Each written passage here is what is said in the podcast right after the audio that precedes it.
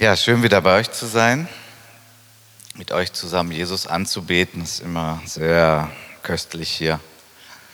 Herrliches Anbetungsteam hier. Ich hatte mit Otis telefoniert, was euch gerade hier so bewegt und er sagte mir, ihr seid in einer Predigtreihe, die heißt Achte auf deine Wege und es geht um gesundes Wachstum, das habe ich hoffentlich richtig verstanden. Ähm, und da will ich auch gleich mit euch jemanden betrachten und auch eine Herausforderung unseres Lebens betrachten, die ich als Pseudo-Ich bezeichnet habe. Bevor ich das mache, habe ich gerade gedacht, ich hatte es gar nicht im Sinn, aber als ich den Monatsvers hörte, seid stille dem Herrn, habe ich gedacht, ich mache noch mal einen kleinen Werbeblock für die stillen Tage im Nikolauskloster. Das gibt es wirklich. Das ist in, glaube ich, Neuss, also nicht so weit von hier. Und Maria und ich werden da ähm, stille Tage durchführen. Das heißt, es wird zwei komplette Tage geben, wo wir als Gruppe zusammen sind, wo man Impulse kriegt, äh, wo man aber nicht redet, sondern wo man schweigt. Deswegen heißt das stille Tage. Und ich bin da vor Jahren immer wieder eingeladen worden zu, auch von meinem geistlichen Begleiter. Und ich hab, war immer froh, dass ich immer nicht konnte weil ich gerne rede und weil ich Schweigen sehr anstrengend finde. Es ist so ähnlich wie Fasten für mich. Das finde ich auch sehr anstrengend. Aber ich habe das dann doch irgendwann mitgemacht, weil der, ich hatte dann keine Ausrede mehr, dann war ich doch dabei und habe erlebt, dass es eine ganz, ganz starke Sache ist, weil wenn man mal zwei Tage nicht redet, dann werden einfach Dinge deutlich und offenbar von einem selbst, zum Teil auch schwierige Dinge, aber man ist so total in der Liebe Gottes Atmosphäre so die ganzen Tage. Ähm, und deswegen ist das eigentlich ein ganz starkes Ding, um geistlich zu wachsen. Ehrlich zu werden, echt zu werden und so. Deswegen kleiner Werbeblock hier, wenn jemand von euch noch teilnehmen will. Wir waren eigentlich schon fast voll, aber wir hatten auch wieder ein paar Absagen, sodass wieder ein paar Plätze frei sind. Da könnt ihr gerne nochmal Maria oder mich nach dem Gottesdienst ansprechen. Einfach ein, ein Angebot, das hilfreich ist, auch um gesund zu wachsen, was ja jetzt hier eure Predigtreihe ist. Und ich steige heute mal ein. Ich habe so natürlich gebetet, Herr, was soll ich denn dann predigen? Und dann hat mich ein Text und ein Mann fasziniert, ähm, wo ich feststelle, dass der gewachsen ist im Glauben. Und dieser Mann ist Nikodemus. Und vielleicht kannst du dich mit Nikodemus nicht so sehr identifizieren. Ich weiß ja nicht, welches Bild du so von ihm hast. Vielleicht hast du The Chosen gesehen da taucht er ja auch auf. Ähm, ich habe aber gedacht, dass der schon auch repräsentativ ist, denn zum einen ist er sehr fromm und religiös und ich denke, das sind die meisten von uns hier auch, also schon so irgendwie länger im Glauben. Ähm, und dann war er ja ziemlich intellektuell und das sind, glaube ich, auch viele hier. Also wir sind auf jeden Fall auch in einer Gesellschaft, wo ganz vieles über den Verstand und das Denken geregelt wird und wie man das richtig macht und so. Und von daher ist er schon irgendwo auch so ein Prototyp für viele von uns, denke ich. Und der, ja, der ist einen Wachstumsweg gegangen mit Gott, den ich ganz bemerkenswert finde. Wir haben eigentlich nur drei Texte von ihm, aber die sind über einen längeren Zeitraum verteilt und es ist ganz interessant, was wir so für kleine Ausschnitte haben, wie er sich entwickelt hat. Und ich fange an mit Johannes 3, äh, Vers 14 und 15. Hier redet Jesus mit Nikodemus und zwar nachts. Äh, warum? Weil der Nikodemus wollte nicht so öffentlich da bekannt werden, dass er mit diesem komischen Jesus was zu tun hat. Ich sage bewusst komischer Jesus, weil zu dem Zeitpunkt war ja den Leuten nicht so klar, wer ist denn dieser Jesus, da aus Nazareth und so und Zimmermanns Sohn und hä? Also ja, wir wissen natürlich, wer Jesus ist, aber zu dem Zeitpunkt war das alles höchst kompliziert für die Leute, weil sie sich ganz viele Fragen hatten, wer ist denn das? Und Nikodemus war ja nun Pharisäer, ein ziemlich hoher Pharisäer. Also er war fromm, er war religiös, er liebte Gott, er liebte die Bibel, also das Alte Testament, was die damals hatten. Und er wollte schon auch Gott gefallen und gottgefällig leben. Und jetzt gibt es da diesen Jesus. Und er spürt und merkt, also irgendwie, vieles versteht er gar nicht, aber irgendwie muss er mit dem reden, weil da gibt es auch ganz massiv interessante Dinge. Und er redet also mit ihm. Und wir haben diese lange Rede in Johannes 3 Und der kleine Ausschnitt ist eben, was Jesus ihm auch sagt, ist, wie Mose in der Wüste die Schlange erhöhte, so muss der Sohn des Menschen erhöht werden, damit jeder, der an ihn glaubt, nicht verloren geht, sondern ewiges Leben hat. Ich vermute, dass die Geschichte den Nikodemus schon mal erst irgendwie schockiert hat. Bei Nikodemus war natürlich ganz schnell klar, um was es geht. Er kannte ja die Schriften. Und Jesus bezieht sich hier auf eine Begebenheit des Volkes Gottes in der Wüste. Wir finden das in 4. Mose. Ähm, wenn ihr Lust habt, könnt ihr das ja mal nachlesen und nachstudieren. Ähm, aber hier, also Nikodemus, was ich an Nikodemus zum Beispiel stark finde, ist, also der wusste ganz viel und er wusste mehr als viele andere. Er war ein Lehrer. Und Jesus konfrontiert ihn auf einmal mit Dingen, wo, wo Nikodemus so, sofort hätte äh, die Schotten dicht machen können und sagen, ach, der spinnt, vergesse, Jesus, wir lassen das mal. Aber er hatte so eine gewisse Demut, so eine gewisse Sehnsucht auch, das hat auch Gott durch seinen Geist an ihm gewirkt, dass er Jesus zugehört hat. Die Geschichte mit der, mit der Schlange hier in der Wüste und erhöht und so, habt ihr die drauf? Kennt jemand die? Wer kennt die? Ja, viele kennen die. Mag vielleicht einer mal eben zusammenfassen, was war das? Was war da? Oder das ist jetzt ein bisschen überfordernd, oder? Ah doch, Petra.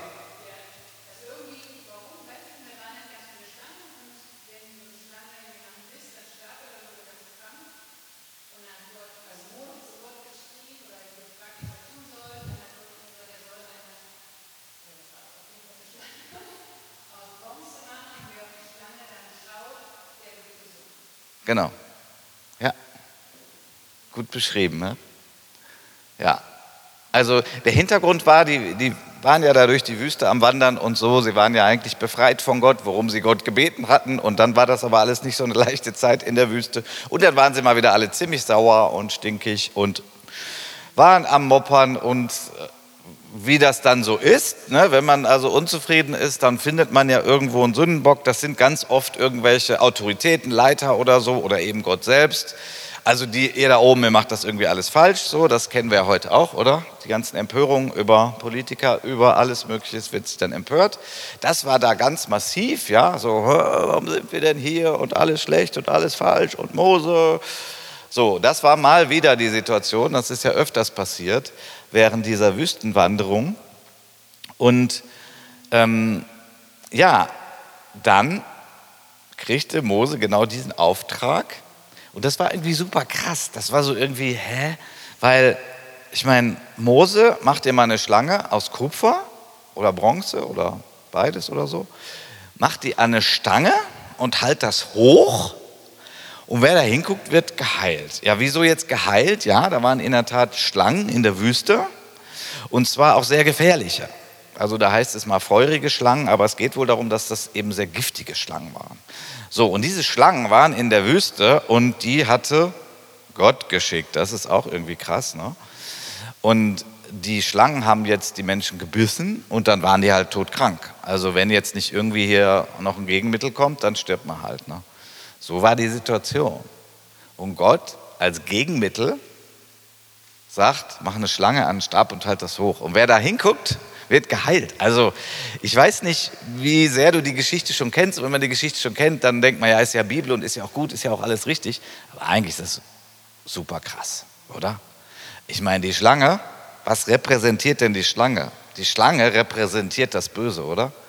Ich meine, seit Garten Eden und so, das ist eigentlich das Bild, wofür Schlange steht. Bis in die Offenbarung hinein heißt es ja die alte Schlange. Und das steht für das Böse, für den Teufel, für die Sünde, für, für all das Schlechte. Und Gott sagt, mach eine Schlange auf den Stab und halt die hoch. Und wer da hinguckt, wird geheilt. Also es ist eigentlich unfassbar, diese Geschichte. Aber so war diese Geschichte und Nikodemus kannte diese Geschichte. Ganz klar. Pharisäer, der kannte das Alte Testament rauf und runter und ganz vieles auswendig. Und Jesus sagt, wie Mose in der Wüste die Schlange erhöhte, so muss der Sohn des Menschen erhöht werden. So der Sohn des Menschen hat bei Nikodemus auch viel geklingelt. Das gab es auch schon im Alten Testament den Ausdruck. Das ist ein Ausdruck für den Messias, den die ja alle erwarteten. Auch Nikodemus erwartete den Messias. Und der Sohn des Menschen war ein Titel für den. Also was für eine Geschichte. Und Nikodemus ist jemand, der einen guten Wachstumsweg geht, weil er sich dieser Sache stellt. Und dann wird Jesus, würde ich mal sagen, noch richtig frech zu ihm. Ich weiß nicht, ist Jesus manchmal zu dir frech? Was ist deine Erfahrung mit Jesus? Also frech, ich meine mal provozierend so. Ja? Jesus provoziert den Nikodemus. Und Nikodemus, wie gesagt, war von ganz vielen Menschen angesehen, eine Respektsperson. Und da ist also dieser Jesus, wer ist das überhaupt?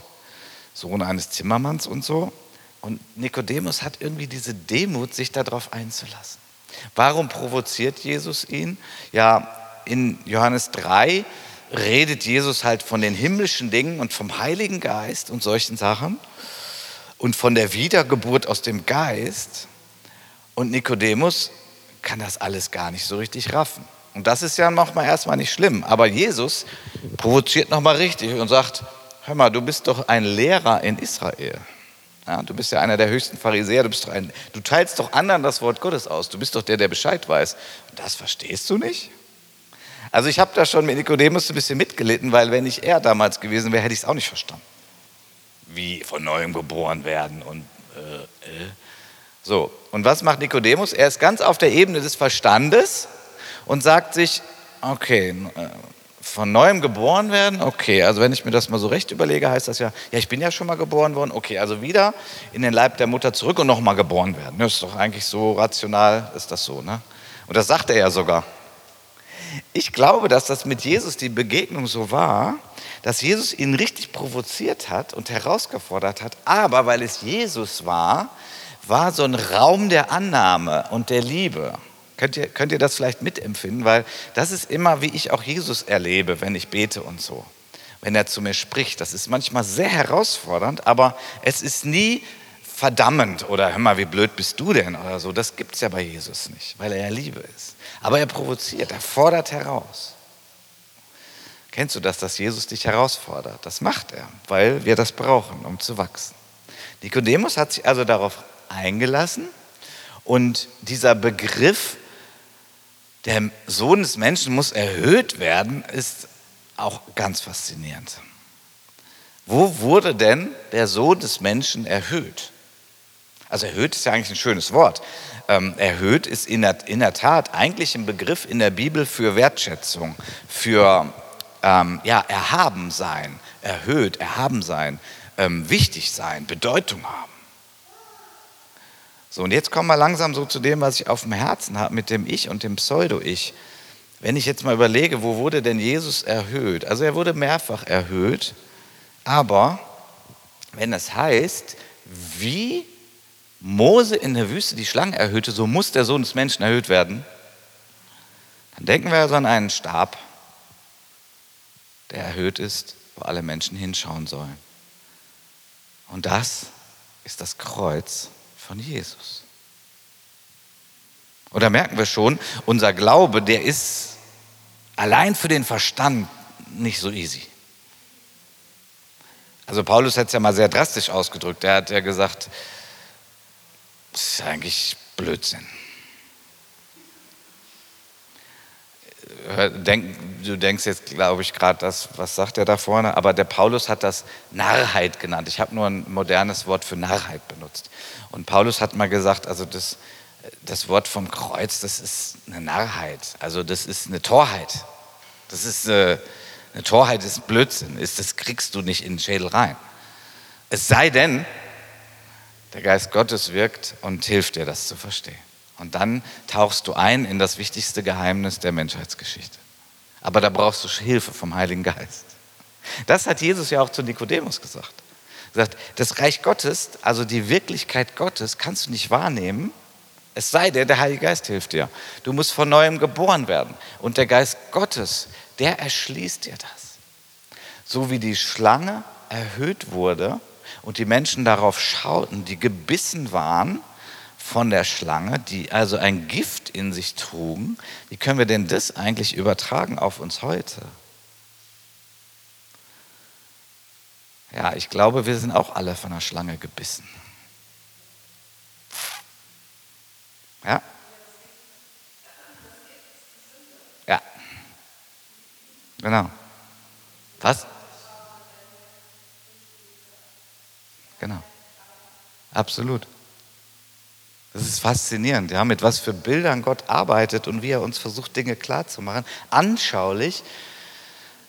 Ja, die Schlange, die im Garten Eden gebissen hat, also die mit ihren giftigen, toxischen Gedanken die Beziehung zu Gott zerstörte, vergiftet hat durch Misstrauen und so weiter, die hat uns auch alle gebissen. Also vielleicht sagst du dich nicht, aber ich behaupte mal, du stammst von deinen Eltern ab und deine Eltern stammten halt von ihren Eltern ab und das können wir so ein bisschen weiter zurückverfolgen, dann landen wir bei Adam und Eva. Das heißt, Paulus nennt das, wir sind alle in Adam. Also das heißt, wir sind alle von der Schlange gebissen. Das heißt, wir haben alle mit der Sünde zu tun und wir alle brauchen Heilung von dieser Sünde, die auch so stark giftig ist, dass wir uns nicht selbst heilen können, sondern dass wir da Hilfe brauchen. Und das ist genau das, was Jesus am Kreuz gemacht hat. Ja, aber Jesus wurde doch keine Schlange, oder? Nein, Jesus wurde keine Schlange am Kreuz. Aber, aber was wurde er am Kreuz? Du kannst bitte mal weiterklicken und nochmal weiterklicken. Ja. Galater 3, äh, Galater Kapitel. Habe ich ja irgendwie weggelöscht. Welches Kapitel ist das? Ich glaube Kapitel 3. Also, da heißt es in Vers 13, denn in der Schrift heißt es, verflucht ist jeder, der an einem Holz hängt. Verflucht ist jeder, der an einem Holz hängt. Und hiermit ist dann letztendlich das Kreuz gemeint. Will ich jetzt nicht alles erklären, dann, dann geht zu viel Zeit dafür weg. Also das, damit ist das Kreuz gemeint. Verflucht ist, wer an dem Holz hängt.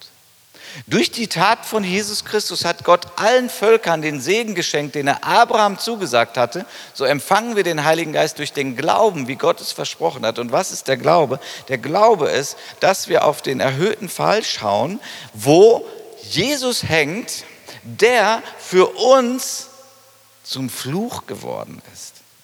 Ja? Jesus hing am Fluchholz von Gott verflucht. Das mag man kaum, kaum sagen. Ne? Aber Jesus trug den Fluch, der durch die Sünde auf alle Menschen gekommen ist. Er ist das Gegengift, er ist das Gegenmittel. Wer auf das Kreuz auf Jesus schaut, bekommt Heilung von der Sünde, die in uns ist. Diese Sünde wird in ihrer Macht gebrochen. Sie ist noch nicht komplett alles weg. Das wäre schön, das wäre super schön, aber das ist nicht so. Wir alle kämpfen immer noch mit der Sünde. Aber die Sünde hat nicht mehr diese uneingeschränkte Macht über uns. Und so wie das Gift der Schlangen unweigerlich zum Tode führte, so führt auch die Sünde unweigerlich zum Tode, es sei denn, diese Macht wird gebrochen. Ich denke, viele von euch sind getauft. Ja? Wer ist getauft hier? Ja, ich gucke mal gerade, ob ich noch kurz über Taufe predige. Sind alle getauft hier? Okay, dann brauche ich nicht über Taufe predigen. Aber die Taufe ist doch das Manifest, dass ich sage, ich sterbe mit Christus. Ich identifiziere mich mit dem, was er am Kreuz gemacht hat und deswegen ist die Macht der Sünde gebrochen und ich stehe auf aus dem Wasser, quasi aus der Sündenmacht und jetzt lebe ich in einem neuen Leben, in dem die Sünde nicht mehr uneingeschränkt einfach herrschen kann. Ich bin frei. Jesus wurde für uns zur Sünde, heißt es auch mal, auch Galaterbrief, Korintherbrief irgendwo. Er nahm den Fluch auf sich und wenn wir auf ihn schauen und wenn wir uns mit ihm identifizieren, werden wir frei. Dann werden wir wirklich frei. Und jetzt komme ich mal zu diesem Pseudo-Ich. Weil ich glaube, ich behaupte das einfach mal, wir sind alle immer noch auf dem Weg, frei zu werden. Ich glaube, jeder von uns ist noch nicht so frei, wie er sein könnte. Wir sind auf dem Weg, noch frei zu werden. Und ich habe neulich, also eine, eine Sache, die ich in der stillen Zeit zurzeit häufiger benutze, heißt Lebensliturgien. Das ist ein Podcast. Lebensliturgien gibt es bei Spotify, bei Apple Podcast und so weiter. Oder auch auf der Internetseite. Und in einer dieser Andacht sagte der, das ist ein Pastor, der den macht, sagte, wenn wir in unserem Pseudo-Ich leben, dann sind das ja nicht wirklich wir und dann erfahren und erleben wir nicht die Liebe Gottes, weil Gott liebt uns, wie wir wirklich sind und nicht unser Pseudo-Ich. Und das ging mir so durch, das, das stimmt total. Wenn ich versuche, jemand anders zu sein oder wenn ich äh, nicht echt bin, dann, ja, dann ähm, erlebe ich auch nicht die Liebe Gottes. Weil Gott liebt nicht äh, den Pseudo-Carsten, sondern der liebt den Carsten. Und wie kann ich das überhaupt aushalten? Weil mein wahres Ich, also das hat Stärken, das hat schöne Seiten, aber das hat auch unangenehme Seiten. Und die unangenehmen Seiten, die verdränge ich lieber. Oder die will ich gar nicht wahrhaben, oder die will ich gar nicht angucken. Und dann bin ich nicht voll in der Liebe Gottes. Weil Gott sieht mich komplett, wie ich bin. Der sieht den echten Carsten. So wie Jesus den echten Nikodemus gesehen hat und den Nikodemus herausgefordert hat und ihn auf den Weg bringen wollte, die Wahrheit zu erkennen über sich selbst und über Jesus. Und wenn wir uns selbst erkennen und wenn wir Jesus erkennen, dann werden wir frei. Dann werden wir wirklich wir, wie Gott sich das gedacht hat. Und wenn wir, und ich glaube mal, das tun wir alle noch irgendwie, uns selbst verschlimmern oder selbst verbessern und selbst betrügen und selbst was vormachen, das meine ich mit Pseudo-Ich. Das kann sehr religiös auch sein, Masken tragen. So, ich glaube, damit haben wir alle noch mehr oder weniger was zu tun. Aber der Geist Gottes will uns verwandeln, dass wir einfach zu dem stehen, wer wir sind. Und dann sind wir wirklich frei. Und so wie wir dann sind, dann sind wir in der Liebe Gottes. Und dann empfangen wir auch die Liebe Gottes, weil Gott sendet nicht seine Liebe auf ein eingebildetes, ausgedachtes Ich. Das nützt dem auch nichts, weil es eigentlich nur Pseudo ist, sondern so wie wir sind. Und deswegen ist die Botschaft so wichtig von dieser Schlange beziehungsweise von Jesus am Kreuz, weil Jesus am Kreuz hat all das getragen, was bei uns nicht gut ist.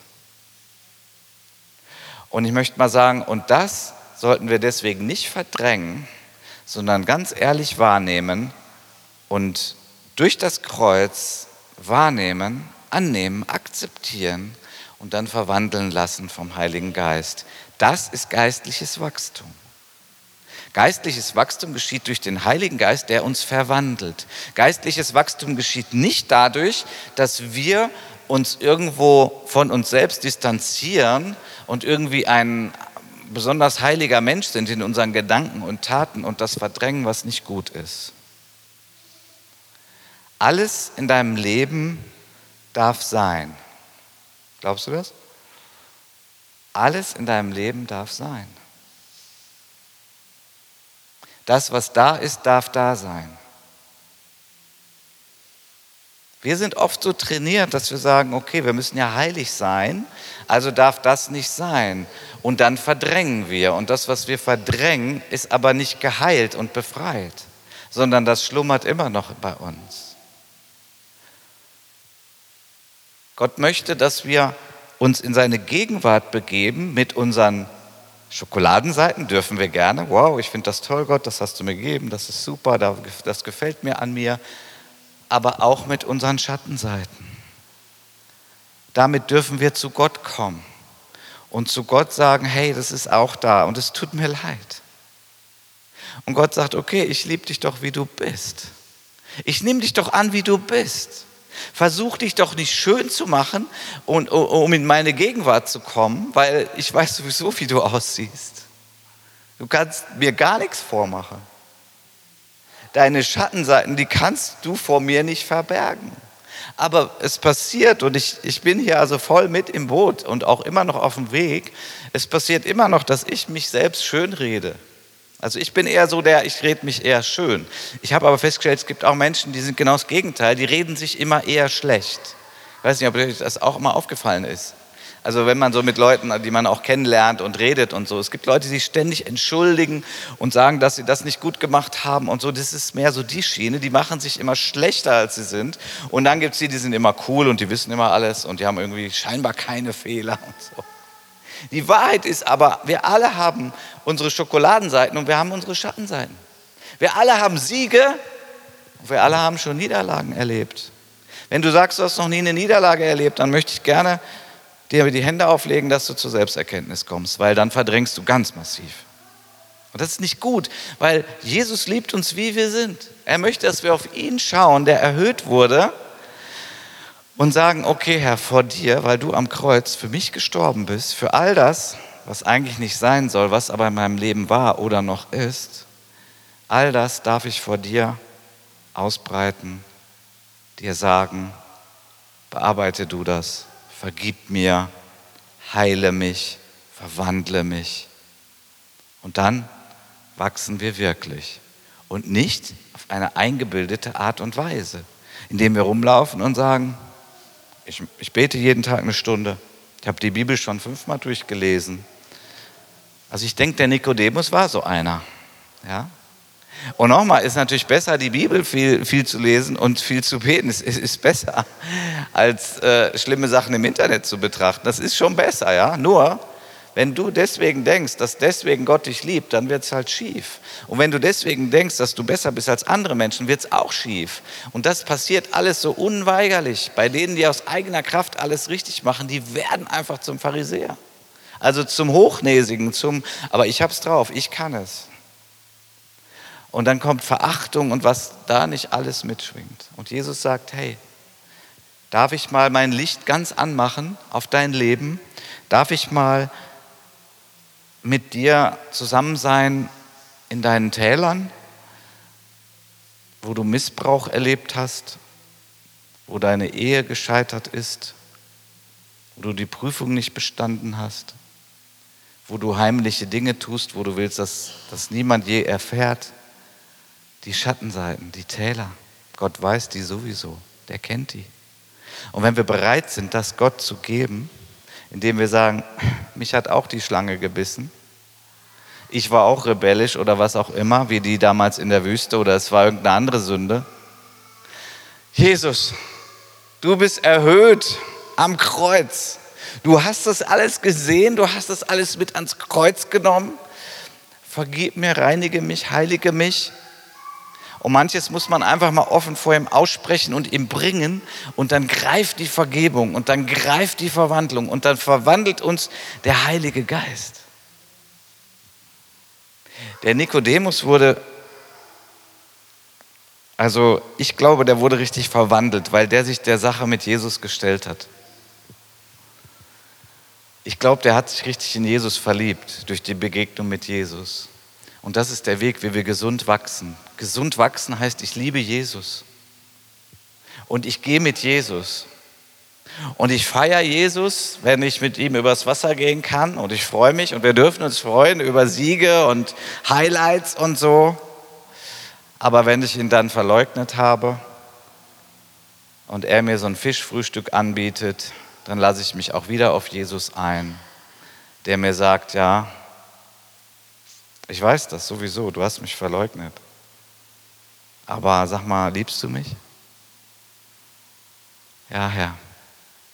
Und da ist er ganz echt geworden, der Petrus. Ne?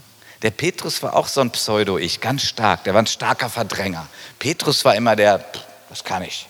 Und wenn nicht alle verlassen, nö aber ich nicht. Also auf mich kannst du bauen. Aber so Petrus war auch so einer, der viel im Pseudo-Ich unterwegs war.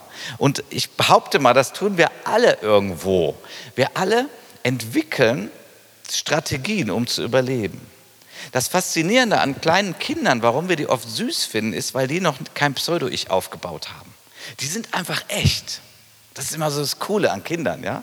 Aber wir auch oft, ohne dass wir da viel eine andere Chance gehabt hätten durch schwere Dinge, die wir erleben, durch Ablehnung, die wir erleben und so weiter. Wir bauen so ein Pseudo-Ich auf. Ich würde mal behaupten, es geht fast gar nicht ohne dem. Aber wenn wir dann mit Gott anfangen zu leben, dann dann dekonstruiert er das, dann baut er das ab und zeigt uns, dass er uns total liebt, so wie wir sind. Dass er sagt, hey, also ich finde dich schön, aber ich finde mich nicht schön. Ja, dann hör mir doch mal zu, ich finde dich schön. Okay, Jesus. Versteht ihr? Da gibt es so viel. Herr, ich bin zu dick. Ja, könntest ein paar weniger Kilos haben, wäre gesünder. Aber weißt du, ich habe dich lieb, wie du bist. Ich glaube, so wäre Jesus. Ja? Und dann können wir mit, mit dem, was uns nicht gefällt an uns, einfach mal in die Beziehung mit Jesus kommen, dass wir mal ganz echt sind und sagen, ja, ist es so. Und Jesus sagt, ich habe dich total lieb, wie du bist. Ich liebe auch nicht ein zukünftiges super-duper-Ich von dir. Wenn du da mal später so bist, dann habe ich dich lieb. Nein, das ist, was in unserem Leben oft passiert. Ja? Zum Teil durch Eltern, die meinen das zwar gut, aber ja, wann sind die nett? Ja, wenn ich gute Noten bringe, wann sind die nett? Ja, wenn ich die Prüfung bestehe. Wenn ich die nicht bestehe, ja, dann sind die nicht nett. Und so bauen wir unser Pseudo-Ich auf, weil wir uns dann anstrengen müssen und so. Und da gibt es so viele Dinge. Was ich auf dem Herzen habe, ist, dass wenn wir jetzt gleich auch noch mal im Lobpreis zusammen sind, dass wir sagen, okay Jesus, ich möchte ganz ehrlich und ganz echt sein. Du liebst mich und nicht mein Pseudo-Ich. Du liebst wirklich mich.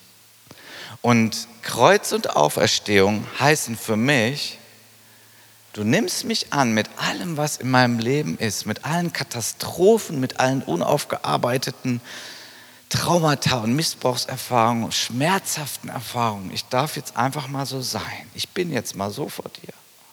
Und dass die Liebe Gottes kommt und dass die Liebe Gottes uns verwandelt. Weil wenn wir das bejahen, dass wir so sind, das ist die Grundlage dass Gott uns so annimmt, wie wir sind. Das ist die Grundlage. Und auf dieser Liebesannahme und Grundlage in dem Liebesraum von Jesus kommt der Heilige Geist, weil der Heilige Geist arbeitet auch nicht mit dem Pseudo-Ich, weil das ist ja keine echte Realität. Der arbeitet mit uns, wie wir wirklich sind. Und da macht er uns neu. Ja, da macht er uns neu. Verwandelt uns. Und das bedeutet Freiheit. Wo der Geist des Herrn ist, da ist Freiheit. Und er transformiert uns, er macht eine Metamorphose mit uns, er verwandelt uns durch das Anschauen von Jesus, der am Kreuz für uns gestorben ist, all unsere Schattenseiten mit ans Kreuz genommen hat. Und so verwandelt er uns. Das ist der Weg des geistlichen, gesunden, guten Wachstums, den Nikodemus gegangen ist. Nikodemus hat zwischendurch Jesus verteidigt, obwohl das ihm was gekostet hat. Und Nikodemus hat am Ende, das Lobpreisteam darf gern schon kommen, noch diesen letzten Gedanken über Nikodemus. Und Nikodemus hat am Ende erkannt, dass Jesus der König ist. Weil Nikodemus ging zum Leichnam von Jesus mit 30 Kilo Aloe und Myrrhe. Und das war richtig teuer. Der hat sich das richtig was kosten lassen. Und ich glaube, Josef von Arimathea war das und Nikodemus, die zusammen, die sind zum Leichnam von Jesus gegangen, um ihn zu salben. Ich glaube, dass Nikodemus begriffen hatte zu dem Zeitpunkt, wer Jesus war, der König der Juden, der König der Welt. Und dieser König ist jetzt hier. Und du darfst sein, wie du bist und in seine Gegenwart jetzt treten und dich berühren lassen und heil werden, frei werden, gesund werden. Amen.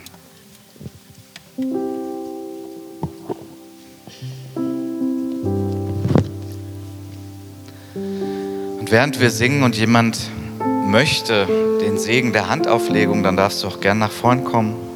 Oder du bittest deine Bruder oder Schwester neben dir, lass dich doch segnen für das, was der Heilige Geist zu dir gesagt hat und was er jetzt an dir tun möchte.